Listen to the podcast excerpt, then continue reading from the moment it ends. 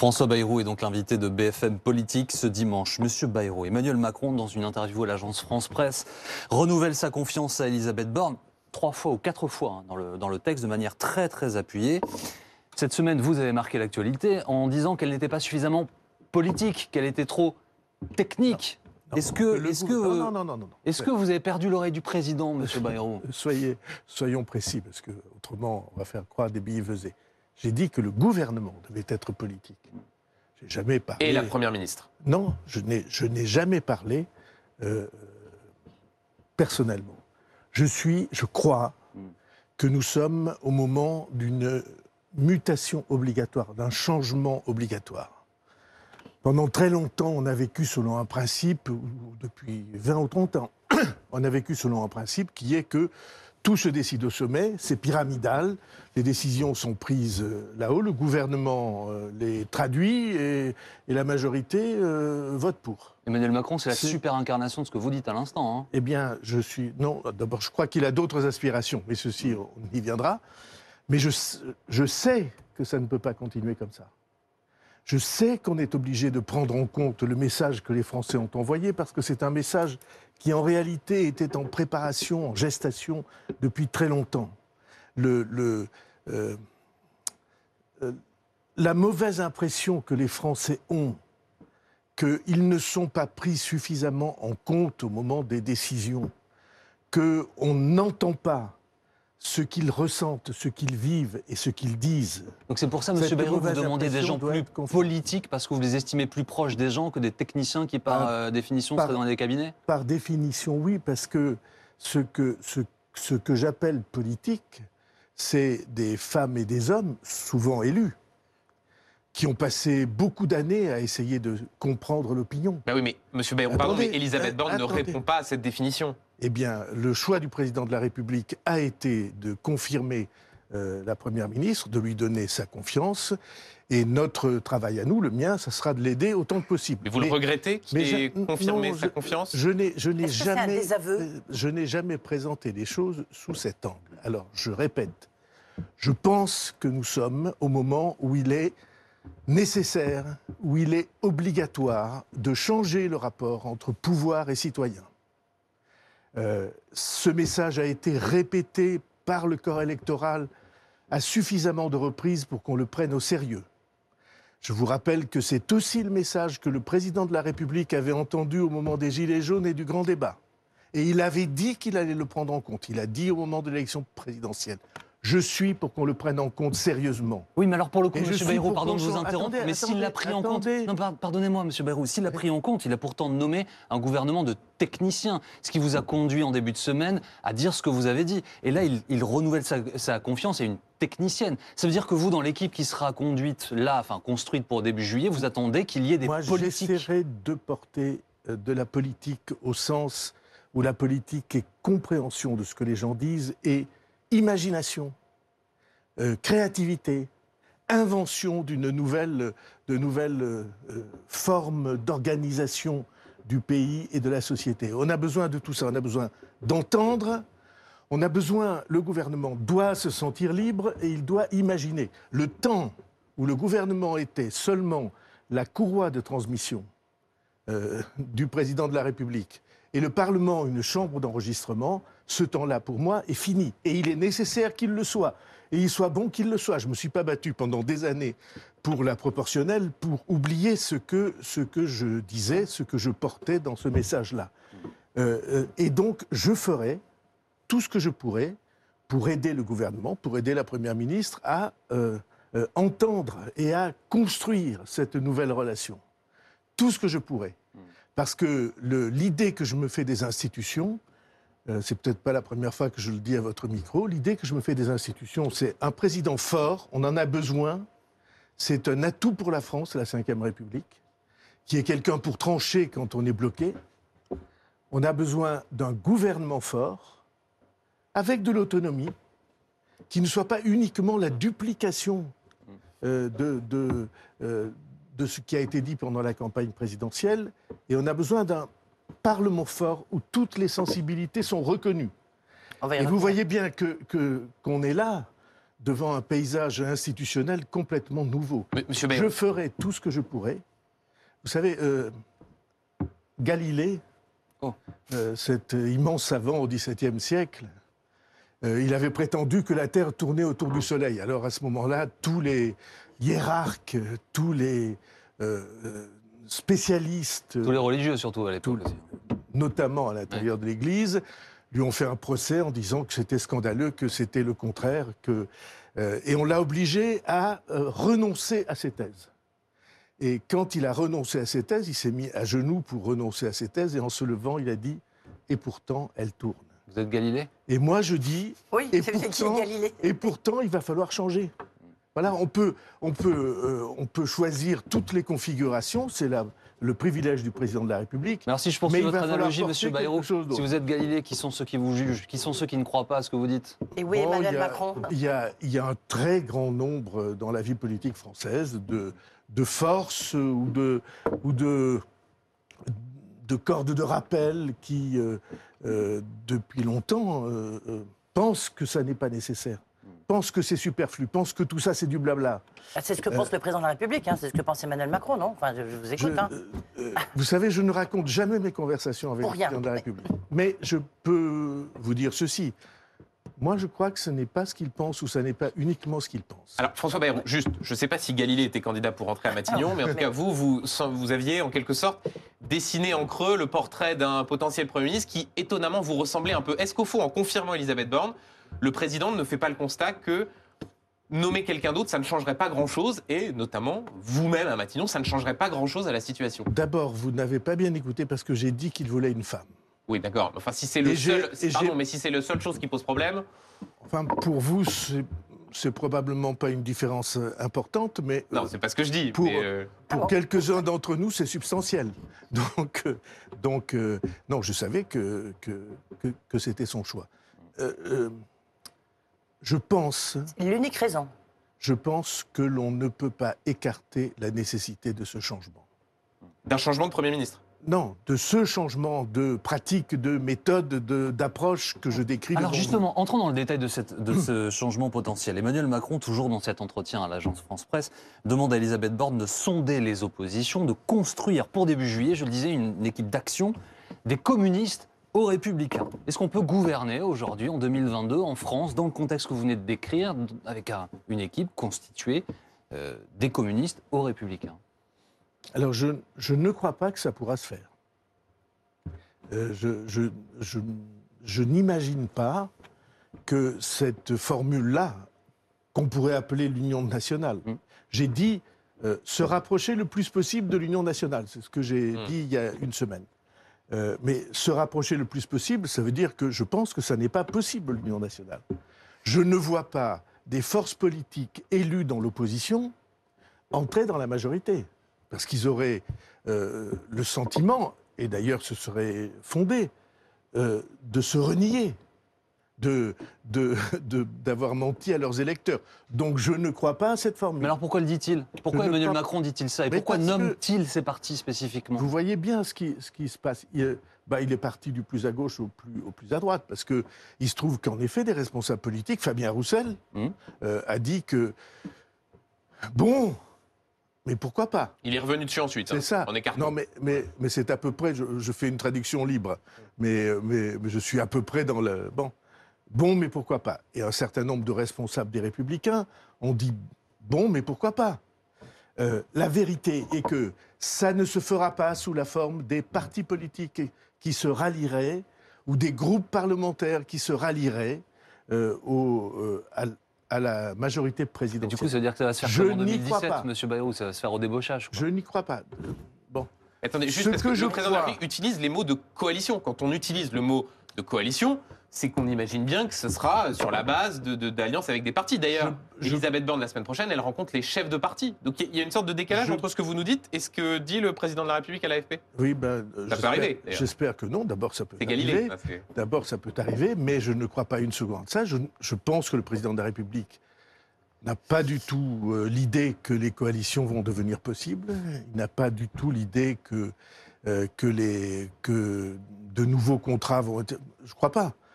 Peut-être euh, le sens de la persuasion va faire bouger les choses. je dis que je n'y crois pas. Moi, personnellement, peut-être je suis, euh, euh, vous savez, dans les Pyrénées, on est un peu lent, donc euh, peut-être c'est ça. Donc, en revanche, ce à quoi je crois, je vais reprendre les termes que j'ai utilisés parce que il me semble que ça ressemble à ça. Je crois à un gouvernement des bonnes volontés et je crois aux majorités d'idées. Alors pardonnez-moi, Bayrou, donc, mais sur la première partie de votre, de votre idée, enfin de- de- des mots que vous employez, ça n'est pas du tout une pratique différente. Emmanuel Macron a fait ça en 2017, en allant chercher des gens de la société civile, en allant chercher des gens qui n'étaient pas dans son camp. Donc il n'y a rien de nouveau. Vous appelez à de nouvelles pratiques politiques, la majorité d'idées peut-être parce qu'il y est contraint, mais constituer une équipe euh, de bonne volonté, il a toujours fait. Non, je, je vais, je vais essayer de vous montrer la différence. Euh, la pratique précédente, c'était qu'on formait des majorités pour soutenir le projet du président de la République. C'est ça. Euh, et moi, je pense qu'il faut, c'est pourquoi j'emploie le mot de bonne volonté, il faut constituer des équipes capables de porter un projet qui soit défini par le gouvernement, qui soit euh, présenté et discuté avec les groupes parlementaires avant d'être mis au point. Ça n'est plus une chambre d'enregistrement, c'est un parlement. Vous voulez revenir à l'essence Alors- de l'article 20 de la Constitution? Je veux revenir exactement au, au- euh, au principe de la Ve République.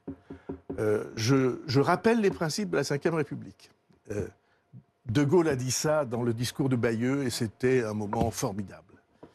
Euh, c'était en 46. De Gaulle a dit, il, il- il venait d'être, il venait de quitter le pouvoir parce qu'il était paralysé après avoir libéré la France. Un an après, il quitte le pouvoir.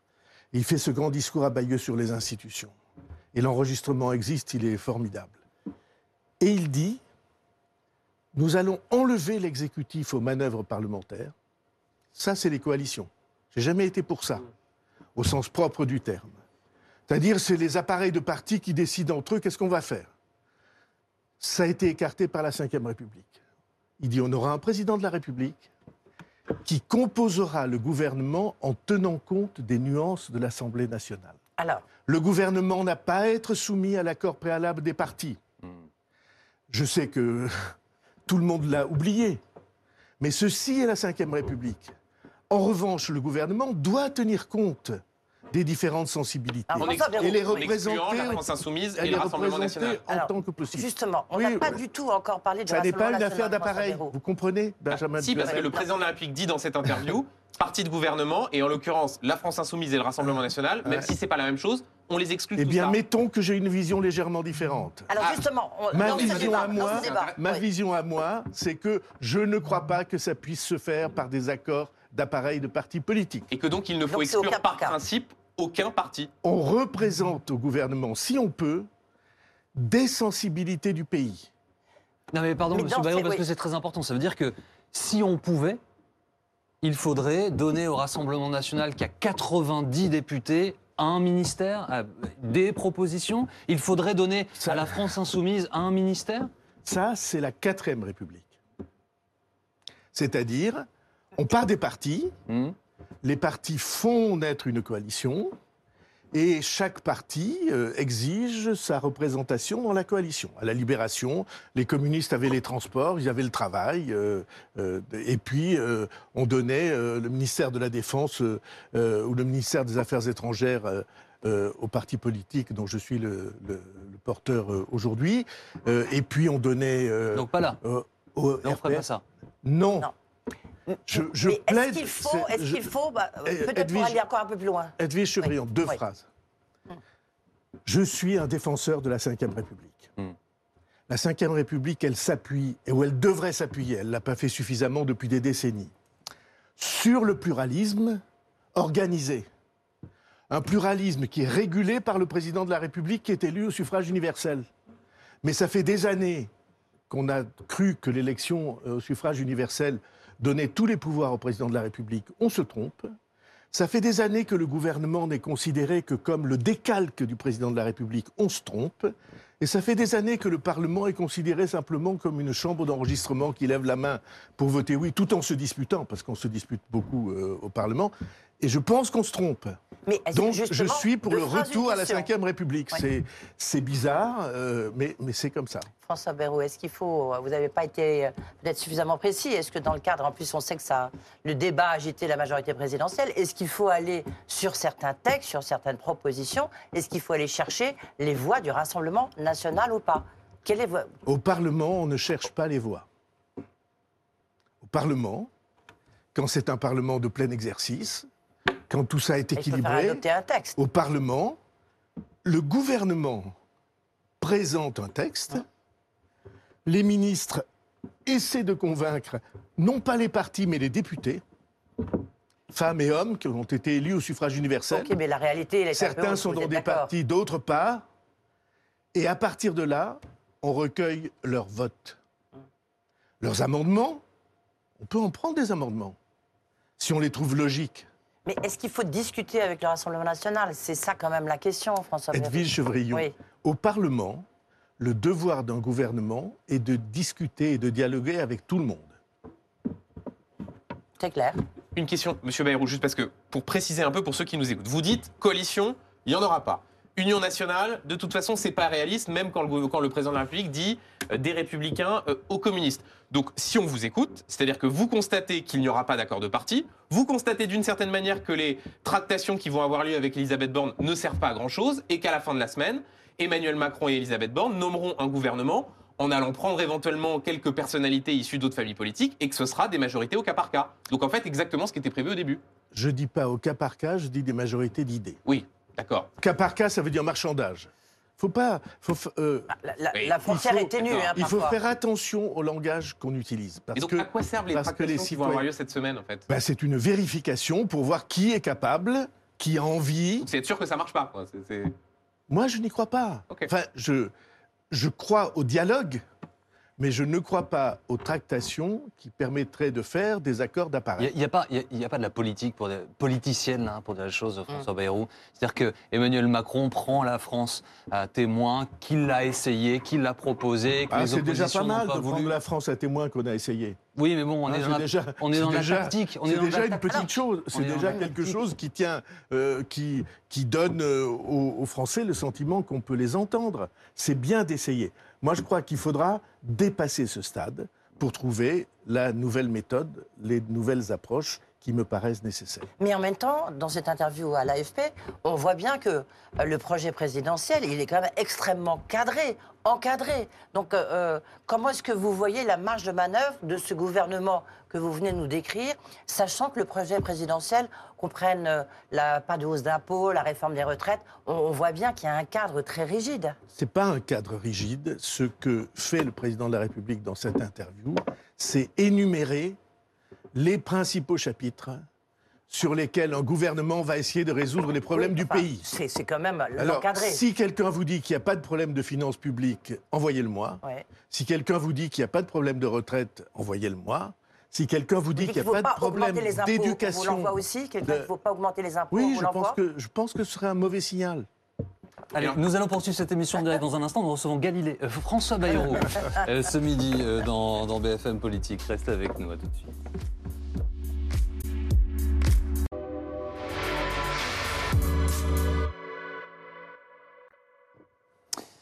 François Bayrou est l'invité de BFM Politique ce, ce dimanche. Euh, Nous revenons ensemble sur cette interview donnée par le président de la République à l'agence France Presse hier. Vous nous dites qu'il faut changer de méthode. Euh, C'est un peu ce qu'il dit aussi. Et vous nous avez dit tout à l'heure, je ferai tout ce que je peux pour peser dans ces, dans ces Non, choix. pour aider. Pour aider. Oui, bah, du coup, c'est- un peu la même chose. Non, mais vous voyez bien que c'est pas tout à Alors, fait. à à quel niveau vous souhaitez-vous aider, Monsieur Bayrou? Est-ce que ça passe par une présence, euh, votre présence dans cette équipe qui sera constituée non, je, non, je, je ne, je ne suis pas candidat pour être ministre. Euh, mais je, reviens à Vous, la vous question. n'en avez pas parlé avec Emmanuel Macron Parce que vous voulez des gens qui, soient, En qui vérité, sont politiques, non. vous l'êtes. Euh, vous voulez euh, aider. Le, quel est le meilleur moyen d'aider que d'être à l'intérieur je reprends pour répondre à votre question, je reprends au fond le sens des questions que vous posez. Euh, et les questions que vous posiez, c'est est-ce que cette situation rend la France ingouvernable ou est-ce qu'elle est gouvernable? Ça la question. Au fond, moi je crois qu'elle est gouvernable. Euh, parce que la majorité est arrivée très nettement en tête. Le bloc majoritaire ensemble a plus de 110 sièges de plus que le premier bloc ou la première coalition de l'opposition. Enfin, ça reste quand même un des moins bons résultats de la Ve République pour un président. euh, Oui, on peut dire ça. Je vous assure que si, si les chefs de gouvernement européens vous entendaient, euh, euh, eux qui n'arrivent jamais à avoir plus de 20 ou 25% des sièges, euh, je, je crois qu'ils vous approuveraient pas.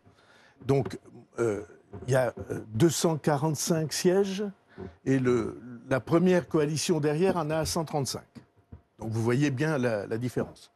Donc, il y a euh, un bloc, une capacité pour gouverner. Mais il faut tenir compte de toutes les sensibilités que les Français ont envoyées.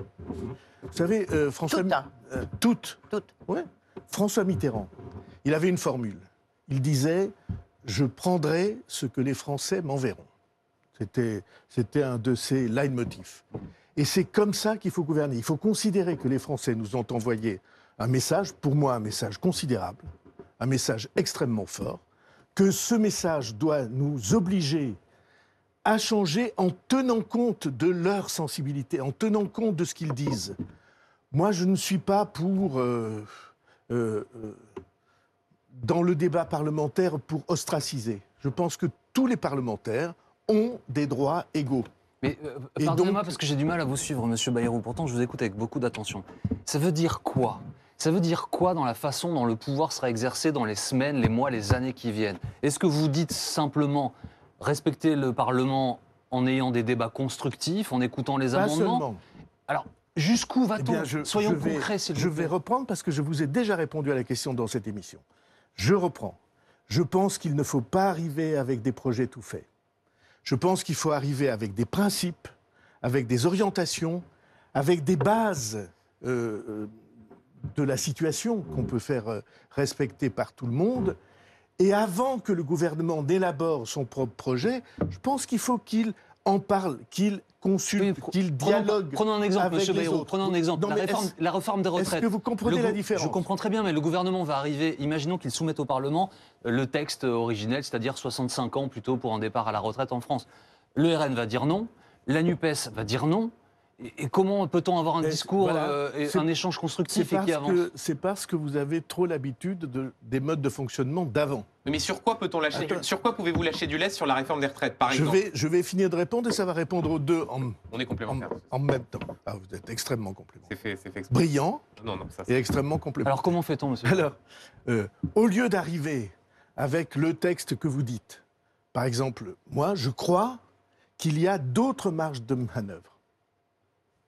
Je pense qu'on peut discuter avec les différentes forces pour obtenir les résultats qu'on a fixés à l'avance. Qu'est-ce que c'est les résultats qu'on a fixés à l'avance? L'équilibre des régimes de retraite à terme. Le fait que euh, des forces euh, syndicales, par exemple, puissent avoir des responsabilités dans la gestion du régime de retraite. Le fait, alors c'est une de mes marottes, qu'on puisse peut-être choisir davantage d'inciter les gens à travailler que de mettre le couperet des âges. Exemple très concret. Parce Est-ce que pourrait pour passer moi- par une, augmenter la durée de cotisation plutôt que d'allonger l'âge? Est-ce que ça, ça pourrait être versé à la négociation? Je, euh, je pense qu'on peut même faire mieux. C'est-à-dire? Parce que euh, il y a des gens euh, que euh, un petit coup de pouce suffirait à inciter à prolonger leur activité professionnelle, et il y en a d'autres qui sont épuisés. Plus on sera proche de la vie comme elle est, en se fixant des objectifs. Mais en fait, ça veut Alors, dire, monsieur, ça veut dire, monsieur Bayrou, que vous adressez finalement presque, je veux dire, autant voire plus aux oppositions qu'à la majorité. Non, puisque le- les oppositions, vous les entendez depuis le deuxième tour de la présidentielle, depuis le deuxième tour de législative, sur les retraites, pour poursuivre notre exemple et rester concret, toutes et tous disent non, non, Non. et non. Sauf les Eux disent non, mais le devoir du gouvernement, c'est de ne pas s'arrêter à ce non. Le devoir du gouvernement, qui, comme vous le savez dans l'article 20, détermine et conduit la Mm. politique de la nation, le devoir du gouvernement, c'est de dire le président de la République a fixé un certain nombre d'objectifs précis.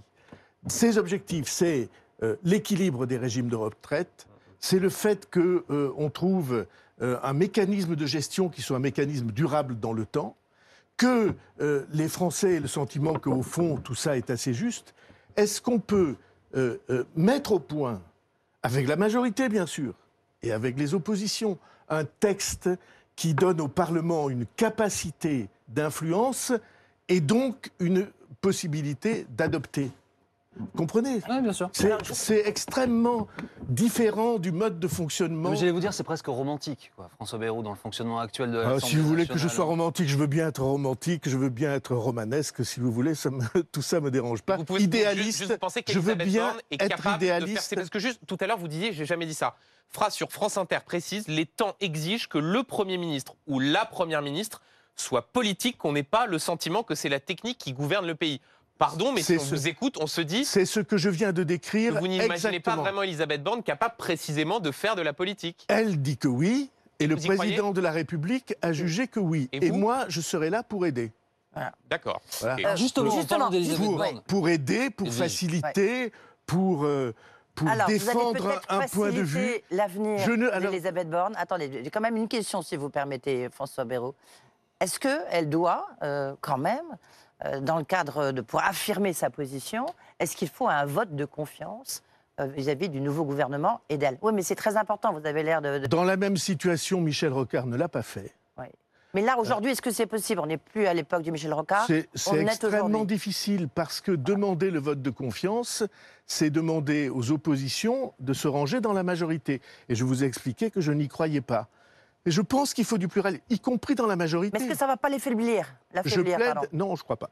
Je plaide pour qu'il y ait du pluralisme, y compris dans la majorité. Je plaide pour que des voix différentes, euh, peut-être euh, euh, parfois un peu iconoclastes, par exemple. Puissent se faire entendre. Vous me demandiez le rôle que euh, notre parti politique peut jouer. Je suis pour Mais qu'il fasse au-delà de, entendre une au-delà de voix. votre parti et de vous-même, Bah, c'est déjà pas si mal parce Non, que ça c'est- fait, ça fait plus, de, d'autre? plus de 20% des sièges de la majorité. Donc, euh, C'est-à-dire qu'il faut plus de deux ministres modem, par exemple. non, mais je, Qui était l'étiage du dernier gouvernement. euh, ce que vous nous avez Alors, dit la je vais dernière fois. hein. vous répondre. Ma réponse est oui, Hmm. mais ça n'est pas un sujet de chantage. D'accord. Je, je pense qu'on doit trouver un équilibre. Euh, je crois que d'ailleurs tout le monde a compris que c'était ce que nous cherchions. On doit trouver un équilibre, mais Et je me refuse. je, me refuse à faire du chantage et du bras de fer sur ce sujet. Si ça va, on y sera. Si ça n'allait pas, on le dirait. Les choses sont, sont très simples. Euh, on on n'est pas au marché aux bestiaux. J'ai vendu des veaux au marché aux bestiaux, je sais ce que c'est. Euh, mais, mais, mais on n'est pas au marché aux, aux bestiaux. On est dans, j'espère, une république de bonne foi. Euh, euh, c'est-à-dire civique.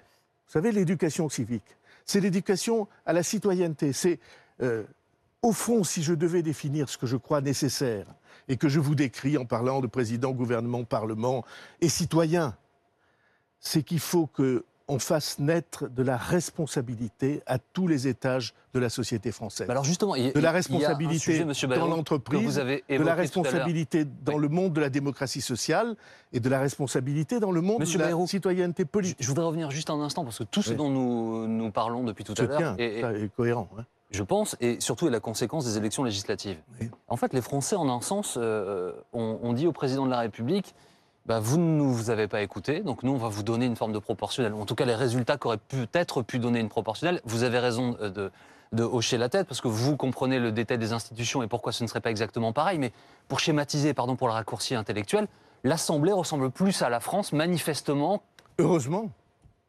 ben, vous, vous dites heureusement, mais euh, cette réforme que vous appeliez de vos voeux, vous l'aviez redit sur ce plateau, je l'ai redemandé, il me l'a repromis, vous ne l'avez pas eu. On l'aura. Donc est-ce que les Français l'ont pas fait contraint forcé là? On l'aura. Euh, je voudrais attirer votre attention sur une chose. J'ai fait, il y a un peu plus d'une année, euh, euh, on a écrit une lettre ouverte que j'ai fait signer à tous les responsables de l'opposition, de Jean-Luc Mélenchon jusqu'à Marine Le Pen, en passant par, les écologistes, en passant par tout ce qui était les, centristes indépendants de l'opposition. Tout le monde a signé, sauf LR et le PS, l'appareil du PS, parce qu'il y a beaucoup de PS qui ont signé en tant que, en tant que tel. Rebsamen, par exemple, a signé. Euh, bon, ben c'est le moment de le faire. Nous, nous sommes dans une situation euh, dans laquelle, en effet, les Français ont dit excusez-nous, mais, votre, mais le pouvoir monopolistique, on n'en veut plus. Ouais. C'est simple comme Mais vous message. dites, vous, vous dites Alors, nous on l'aurons, ne donc veut ça veut dire que vous avez eu l'engagement du président de la République à nouveau, puisqu'il s'était déjà Ouais. engagé, Ouais. qu'il allait la faire dans les 5 ans, cette réforme. Eh bien voilà, euh, il Non, suffit de la dit. faire. Ben, il l'a dit euh, euh, publiquement dans son meeting. Oui, mais il avait déjà dit publiquement, il l'a pas fait. Eh bien, euh, il faut prendre l'habitude de faire ce qu'on dit sur des points importants qui sont des points du cadre de la démocratie française. Ça, c'est un cadre. Et ça change définitivement le rôle du Parlement. Parce que définitivement, le Parlement sera indépendant. Et définitivement, on n'aura plus toutes les questions de deuxième tour. Qui se reporte sur qui, euh, avec les reports absolument baroques que nous avons vécus là. L'extrême gauche a voté pour l'extrême droite, l'extrême droite a voté pour l'extrême gauche, euh, LR a voté pour les... Euh, Il y a eu des reports absolument inattendus qui expliquent le résultat. Inattendu, mais significatif. Ça veut dire que les- Ça veut dire que les gens ne voulaient plus du monopole du pouvoir. Et je, suis, je puis attester que le président de la République lui-même, depuis des années, interroge cette question du monopole du pouvoir. Mais en même temps, est-ce qu'on a peu le sentiment, bah, rapidement, mais finalement, à vous écouter, Emmanuel Macron, Jupiter, il mérite un peu cette défense, cette euh, défaite, à la force d'avoir ignoré euh, le Parlement. Non, mais moi, je si vous vous voulez bien Oui. m'éviter des ennuis, j'en ai déjà assez. hein, Mais vous le j'en ai- pensez, vous ai pas, mais déjà vous eu. le pensez. Non, je pense pas ça. Je Hum. pense que le. Alors, je, je vais être sérieux. Je pense. J'ai j'ai beaucoup parlé avec lui. Je pense que le président de la République avait en lui deux intuitions. Et ces deux intuitions, euh, elles n'étaient pas absolument euh, euh, sur la même ligne. La première intuition, c'est qu'il pensait qu'il fallait changer le pouvoir. Et la deuxième intuition, c'est qu'il fallait que le pouvoir soit efficace. Et beaucoup de gens pensent, imaginent que l'efficacité du pouvoir est contradictoire avec le pluralisme. Moi, je ne le crois pas. Monsieur Je Bayrou, pense qu'on peut inventer les chemins différents pour que ce soit le cas. euh, quelques questions, s'il vous plaît, liées à l'actualité. Ce matin, les Français ont peut-être pu découvrir, pour ceux qui lisent la presse euh, quotidienne, les premiers mots de Pape Ndiaye, ministre de l'Éducation. Il accorde sa première euh, intervention dans la presse. Euh, il confirme les, augmentations pour tous les enseignants, pour tous, avec un bonus pour, je le cite, ceux qui voudront aller plus loin. Est-ce qu'on est dans un processus, sur un sujet que vous connaissez par cœur, euh, de libéralisation de l'école Non. La libéralisation n'est pas adaptée à l'école. Enfin, je dis ça, je, je suis sûr que le ministre de l'Éducation nationale n'est pas loin de penser comme moi. Alors, qu'il y ait, il y a depuis longtemps, je vais prendre un exemple, les heures supplémentaires. Les heures supplémentaires, c'est les enseignants qui acceptent de faire plus d'heures ont un salaire augmenté. Hmm. Ça, c'est de tout temps à jamais et c'est justifié. Euh, mais je, je, je, pense que, je pense que le monde de l'éducation est un monde qui attache un prix très important à l'égalité. Hmm.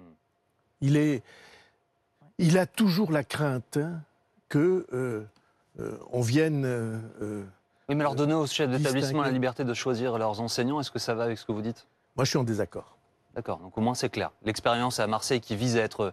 euh, non, mais peut-être, euh, peut-être il peut y avoir des expériences qui vont bien. non, mais a priori, on- Pape on- Ndiaye dit que ça va être généralisé. On peut, donner plus, on peut donner plus de liberté.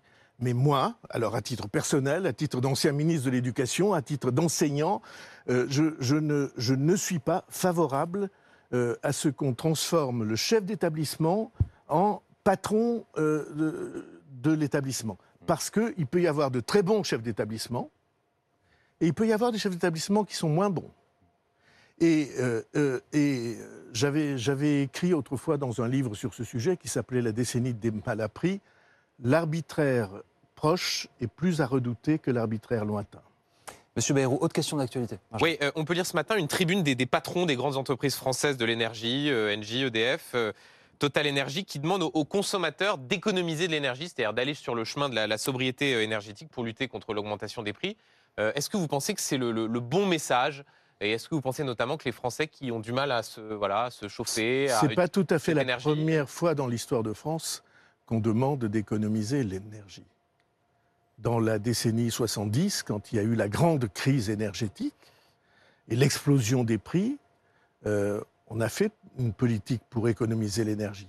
Et économiser l'énergie, si j'ose dire, en reprenant une expression très connue, c'est bon pour la planète, non? Vous Parce pensez que L'énergie, c'est essentiellement du CO2. Vous pensez, Monsieur Bayrou, que le patron de Total qui demande aux Français de faire des économies euh, d'énergie et parce que c'est bon pour leur portefeuille et la planète, ça va bien passer? Euh, Excusez-moi, il se trouve que le patron de Total, je crois que c'est un citoyen qui a une conscience assez aiguë des problèmes qui se posent. Alors il pense à l'intérêt de son entreprise, je ne veux pas dire le contraire, hein, vous savez les liens entre Total, l'enracinement de Total dans la ville dont je suis, dont je suis le maire et dans la région dont je suis euh, président. Euh, le, le, euh, le patron de Total, ça n'est pas, euh, un, ça n'est pas un capitaliste au couteau entre les dents. C'est quelqu'un qui a une idée assez nette de l'intérêt français par l'intermédiaire de cette entreprise et aussi des problèmes qui se posent, des problèmes aigus qui vont se poser, et notamment qui vont se poser en termes climatiques. Donc le, je ne participe pas aux caricatures qui voudraient en faire un, un méchant Picsou. Edwige François Bayrou, il y a une question quand même, il y a deux questions qu'on peut se poser, mais rapidement. La loi sur le pouvoir d'achat, est-ce qu'il faut euh, qu'elle intègre les propositions notamment de, de, de la NUP ou de la NUPES, comme le SMIC à 1500 euros, ou alors le blocage des prix sur les produits de base? Est-ce qu'il faut qu'elle prenne en compte ces propositions? C'est l'application de ce que vous venez de nous démontrer euh, pendant euh, une heure. On a le droit de discuter et de réfléchir ensemble, mais je ne crois pas que ces propositions soient adaptées, au contraire. D'accord. Et celle des Républicains qui Ouais. veut une détaxe à 1,50€ le litre, est-ce que ça Écoutez, non plus? ils en parleront avec le gouvernement. Ouais. D'accord. Mais de- euh, vous voyez bien qu'il y avait des différences d'approche dans cette affaire. On ne va pas effacer les différences d'approche. L'opposition euh, euh, avait un projet qui a été rejeté. Le- la majorité avait un projet qui a été soutenu relativement.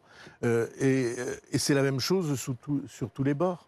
Euh, Monsieur Bayrou, je, voudrais vous entendre également sur un sujet euh, très important qui marque l'actualité très fortement ces dernières heures.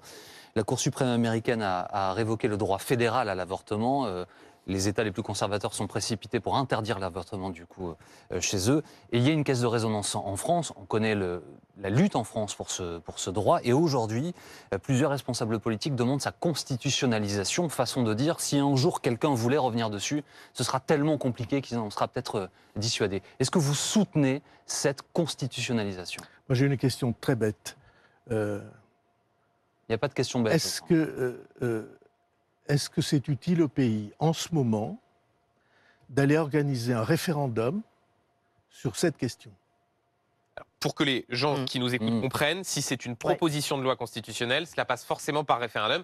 Il y a une autre possibilité, c'est si le gouvernement la reprend, Non, ça oui. pourrait être aussi au Congrès. Oui, mais le- le- Mais- euh, on est devant une proposition de loi constitutionnelle. Donc pour vous, c'est pas la, La, règle, euh, sans exception, la règle, c'est que quand on passe par ce mécanisme, il faut que l'Assemblée et le Sénat votent dans les mêmes termes, Ouais.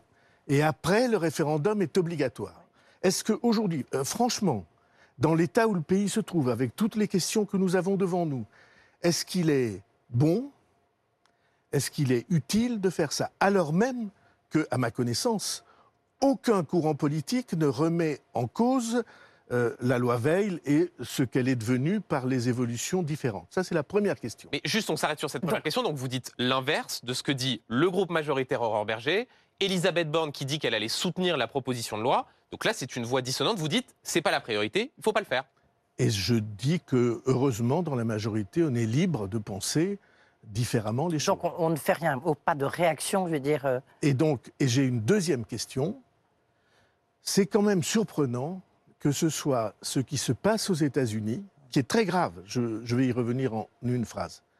Ce qui se passe aux États-Unis, qui, comme si on appuyait sur un bouton, entraîne un certain nombre de réactions euh, euh, euh, effervescentes dans la vie politique française. Moi, je ne suis pas dépendant des États-Unis. J'ai toujours, toute ma vie, plaidé pour que nous considérions qu'il y a une distance, que de notre société, notre civilisation, même on peut dire, n'est pas le décalque de ce qui se passe aux États-Unis. Non, mais il y a des, y a peuples plus près de nous, Monsieur Bayrou. Je pense aux Finlandais qui l'autorisent sous condition, Malte qui l'interdit, Eh la Pologne euh, qui l'interdit. Il y a un certain Pour- nombre de peuples plus proches de nous Pour où c'est l'instant, un sujet. pour l'instant, ça dépend des pays, Mm. des États-nations, qui ont la maîtrise sur ce sujet. Euh, et donc, le, le- moi, je, ne suis pas pour qu'on décalque la vie politique américaine. Je pense que les États-Unis sont dans une situation gravissime. Mais il y a des femmes qui se sentent menacées en France et qui disent Ouais. Moi, j'ai Mm. besoin que les politiques se saisissent de sujets et inscrivent Eh bien, le, le droit à l'IVG dans la eh Constitution. bien, elle milite, on a le droit de militer, mais moi, je pense que dans l'état du pays, avec les questions innombrables qui se posent, arriver au Parlement, alors qu'on n'en a pas parlé pendant la campagne euh, électorale, Mais ça fait consensus dans la classe politique en plus. C'est ça qui est étonnant. Vous, le partisan du, du, du consensus, là, pour le coup, toutes les forces politiques sont à peu près d'accord. Le Rassemblement national dit c'est pas forcément Ben, la priorité, mais. S'ils sont à peu près d'accord, ils le manifesteront, ils voteront pour, mais j'ai droit à avoir un regard euh, libre sur ce genre de sujet. Et c'est vous ou le modem? Je pense, c'est moi. Après le modem, on, on délibérera. Mais je pense que multiplier les sujets d'affrontement Hmm. euh, passionnels, c'est ce qui s'est passé aux États-Unis. Vous vous souvenez, brûler le drapeau, ça fait des mois et des mois de, de... Et on arrive à un pays qui est tellement divisé que je ne suis pas sûr qu'il puisse survivre. Je ne suis pas sûr que la société américaine puisse euh, traverser les épreuves qui sont les siennes Merci beaucoup. sur la race, sur la couleur de peau, tous les sujets qui sont des sujets destructeurs. Et moi, je plaide pour euh, des attitudes et des politiques de conciliation et de réconciliation. Merci Puis beaucoup, pour Monsieur qu'on Bayrou. écoute les gens, pour Je suis que- désolé, le pour- temps qui nous est pour qu'on imparti, on accepte est les on sensibilités différentes. Merci beaucoup. Merci François Bayrou d'avoir été avec nous. Edwige, Merci. Benjamin, merci. Euh, restez avec nous sur BFM TV. Je vous retrouve ce soir à 18h.